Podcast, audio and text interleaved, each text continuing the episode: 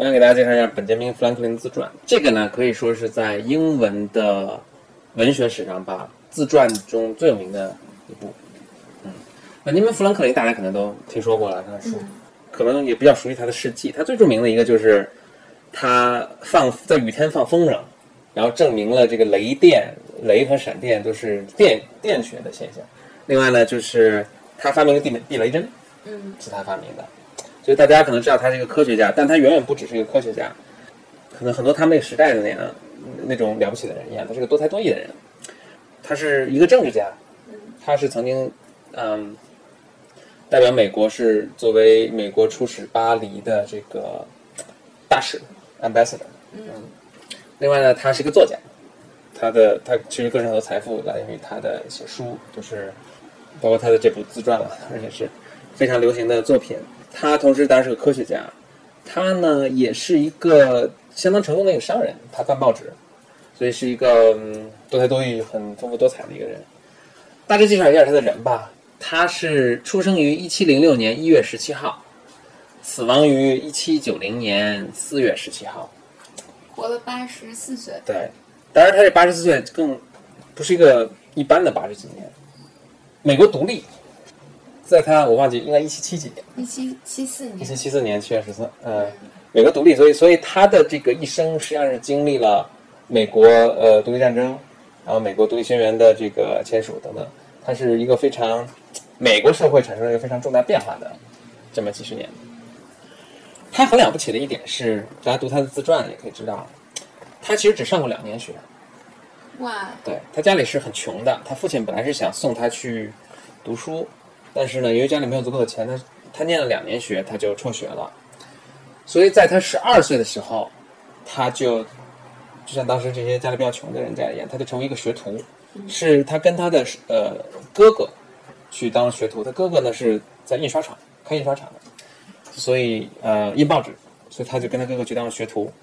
他哥哥呢，当时创建了一张一份报纸，叫做《The New England Courant》，实际上是在这个被称为是当时当时当时的时候，那应该是一七一几年吧，呃，当时是或者一七二零年左右的时间。这个时候，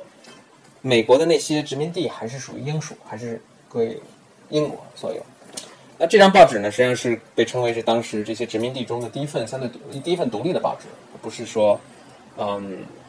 来自于英国的报纸，它是是这个殖民地的这个移民自己独立办的一份跟殖民地相关的一个报纸。这里讲一个很有趣的事儿，这也是他在他自传中说的，我觉得特别能反映富兰克林的性格的，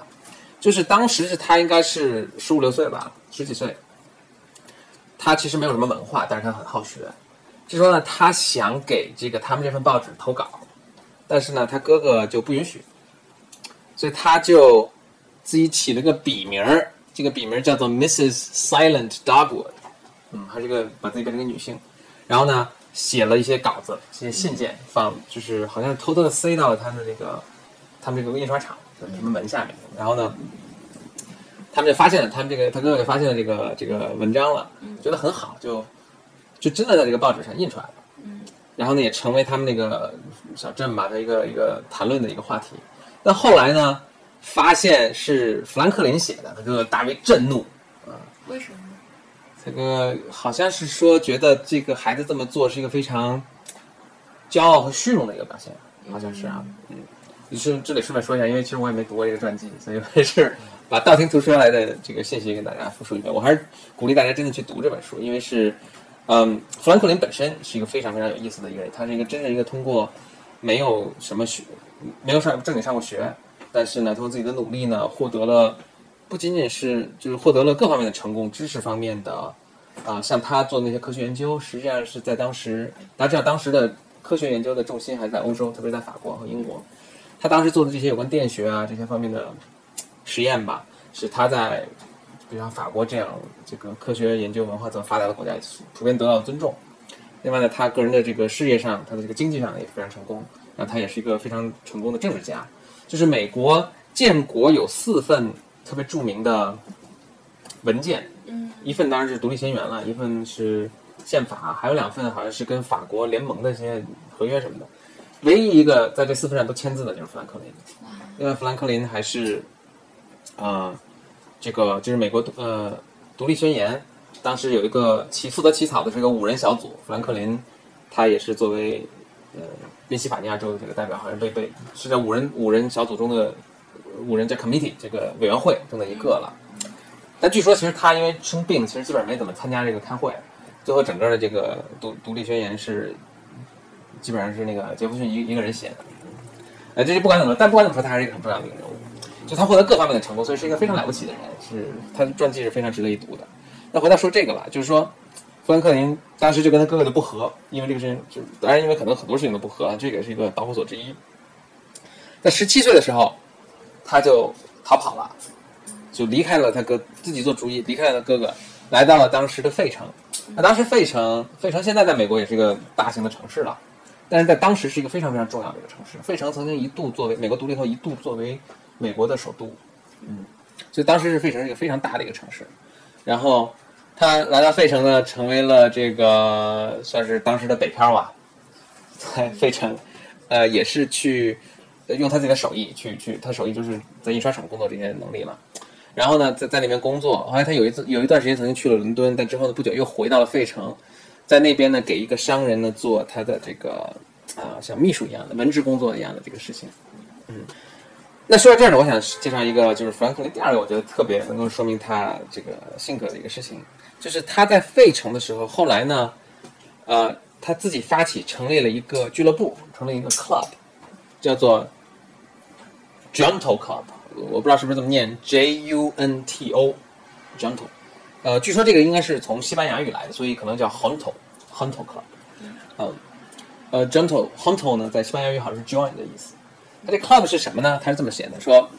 他是要找一群思想相近的这个从事职业的有工作有工的，嗯，像类似咱们现在的 professional，对吧？啊，白领是吧？思想相近的白领，有共同的愿望，他们的愿望就是希望能够电世界，啊，那倒不是，希望能够改进他们自己和改变他们所处的社区 community，这算改变世界了。嗯，这个小组就发展成为了一个他们在讨论当下时政，然后文学、文学艺术的这么一个俱乐部，就是可以称得上是什么“台上有鸿儒，往来无白丁儿”。我记得我当时在学 MBA 的时候，当时就举了这个例子。有一次学了一门课，老师举这个例子，就说 networking 多么重要，建立人脉关系多么重要。就说富兰克林他虽然是他自己没有什么知识，但是呢，他自己首先一方面很好学，另一方面他是特别善于把这些社会上这些有才能啊、有有理想啊、志向的这些人团结起来，大家一起来互相结识，然后来做点什么事儿。嗯，他这个组织呢，也真的做实实事，比如说他们这个俱乐部，就是可想而知，书对他们俱乐部是非常重要的。但当时书在当时是非常罕见和昂贵的，所以他们的这个组的成员呢，就建立了一个图书馆。开始呢是把他们自己的书呢都聚集在一起，富兰克林呢又又就倡议说大家一起出钱来买更多的书，就这个图书馆最后呢就会就成为了这个费城的一个公共的图书馆。嗯，让富兰克林也很多人也是称他是说开启或者建造了缔造了这个美国这个整个公共图书馆的系统。我当时在美国玩的时候，我觉得特别了不起的一点就是我在大我想想大大二还是大三的时候，那个暑假我就买了一张灰狗的通票。灰狗就是美国一个遍布全美国的一个长途公共汽车。我当时通票呢，就是说能够在四十天之内、四十五天之内，我能够坐任何灰狗都是免费的。我当时坐那灰狗，就经常跑，就坐坐坐坐到一个前不着村后不着店的一个小城镇，非常非常小的城镇。我特别诧异的是，不管多小的城镇，一定有一个免费的公共图书馆，而且里面有电脑能上网什么的，就条件特别好。我当时，当然，当然我去其实并不是读书，我去里面都睡觉，因为我老想图书馆里可能睡觉比较安全，因为来的都是有文化的人。然后呢，我会用免用他们的呃网去查一下那什么班车的班次啊，或者什么，就所有再小再小的城镇，一问全都有一个公共图书馆，非常非常了不起。OK，那他们的这个 Gentle Club 呢，每次聚会很有意思，他每次在周每周聚会一次，周五聚会。每次聚会呢，弗兰克林都会问大家一些问题，是以这些问题作为本周聚会讨论的出始点。但问题可多了，好几十个呢。那我我给大家随便举几个啊。他一般问的，呃，咱们按顺序说啊。第一个问题是，怎么购大妹纸呢？还真是没有。说你最近有没有读任何你觉得值得推荐的书啊，嗯特别是在历史、道德、诗歌、物理学、旅行、机械工程学和其他相关的知呃知识范畴内啊，这是第一点。那第二个问题是，你最近有没有听到什么你很赞同的一些故事，然后可以讲给大家的？嗯嗯第三个问题是，你最近有没有知道有任何公民在他们的的生意中失败了？啊，然后你有没有你你有没有听说是为什么失败的？嗯，第四个问题跟这个第三个就类似了，就说你有没有听说过哪个最近有哪个公民，所谓公民就是这个人吧，社会成员，呃，做的非常好，事业非常成功。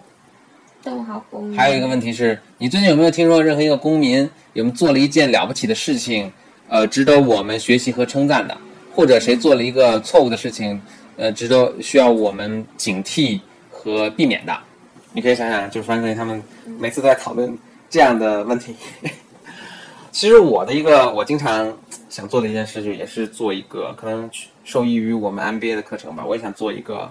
这个小范围的聚嗯，小范围的聚会也是什么周五来做呀，比如说或者周末来做。但是呢，也老师聚不起来。啊，简历老师，你觉得是为什么呀？啊，这跑题了吧？啊，好。总之吧，富兰克林就是做了这么多很了不起的事情。我最后讲一下富兰克林自己给自己在他的也是在他自传中自己给自己列的十三条美德。这以前也是我也曾经抄抄就抄下来，让希望自己能做到的哦。第一个是中庸，我不知道翻的对不对啊？英文叫 temperance。temperance 就是说你不要吃的太多，也不要喝的太多。嗯第二条是沉默，就是说，除非你说的这个话能够让你和别人受得益，否则就别说了。嗯，第三条是井井有条，就说你的东西呢要放的井井有条，你的每天的这个时间的作息呢也要井井有条，你不要乱。嗯，第四条是决心，就说你应该做的你就一定要去努力把它做完成。第五条是节俭，第六条是勤奋，第七条是真诚，嗯。第八条是公正，第九条好像又是中庸，叫 moderation，第十条是干净，第十一条是平静，第十二条是贞洁，啊，话说他说的那也对。叫 ch- chastity，第十三条是 humility，这叫什么？谦卑。那他特别注解的说，我要模仿耶稣和苏格拉底。那我今天就是介绍富兰克林的这个自传是怎么一个想法呢？我是这么一个动机：美国大学里老流传的，大家知道美国美国式的大学它是所谓一种通才教育，就不管你是学什么的，有一些嗯人类社会、人类文明的一些精华的东西，是你不管是什么系的学生，文科理科，你都应该知晓的，才得以在社会上立足。大家是这么想的啊？那借着由于这种教学思想的指导呢，当就是一百年前吧，几乎是一百年前，当时哈佛大学的校长叫做 Charles Eliot，编纂了一套书，说这套书呢是大集西方文明之经典作品之大成。他收集的这套书呢，总共有五十一本，来自于西方，呃，以文学为主吧的经典。这五十一本呢，正好把它并排的排列在书架上呢，差不多又有五英尺长，所以这套书呢也被称之为 Doctor Elliot's Five Foot Shelf，就是说 Elliot 博士的五尺长的书架。这个书里的呃总共是五十一本了，刚才说到，嗯，其实大多数当然我也没有看过。我想做的一件事就是，我每次从这本就这个按照顺序吧，从这个五十一本书中一本一本的介绍给大家。正好这五十一本五十一本书中，第一本就是本杰明·富兰克林的 autobiography。我希望能够在未来的这个一段时间里，可能比如说每周或者每一两周，呃，找出一本书，我做一些简单的研究，呃呃，收集一些简单的信息，呃，介绍给大家。这些书呢，由于它的年代都相当久远了，因为这这套书的编纂也是在一百年前了，所以这些书大多数其实现在已经都不受版权保护，或者说已经成为一个公众的公众的知识了。所以，比如说本杰明·富兰克林这本书，其实大家可以直接从亚马逊，比如说亚马逊，比如说亚马逊的网站上可以下载，或者是大家可能搜一下，都可以找到本杰明·富兰克林，至少英文版的是可以找到的。就大家感兴趣呢，也可以去阅读。我也会相应的找一些提供一些呃链接呀，嗯，一些 notes，让大家可以方便查阅。啊、所以这就是我的一套一个想法，就是我想围绕着这五十一本书呢，做一套 podcast，差不多正好一星期一次的话，可以一年做完。好，也呃，大家如果啊、有什么意见建议呢，也也欢迎直接啊、提供给我。可以最方便的就是通过豆瓣的豆油或者新浪微博上的私信，在豆瓣上和豆和新浪上，我的名字都叫做点名时间何风。呃，点名时间就是点名时间这四个字，呃，何风是人字旁，可以的可是何，风就是山峰的风。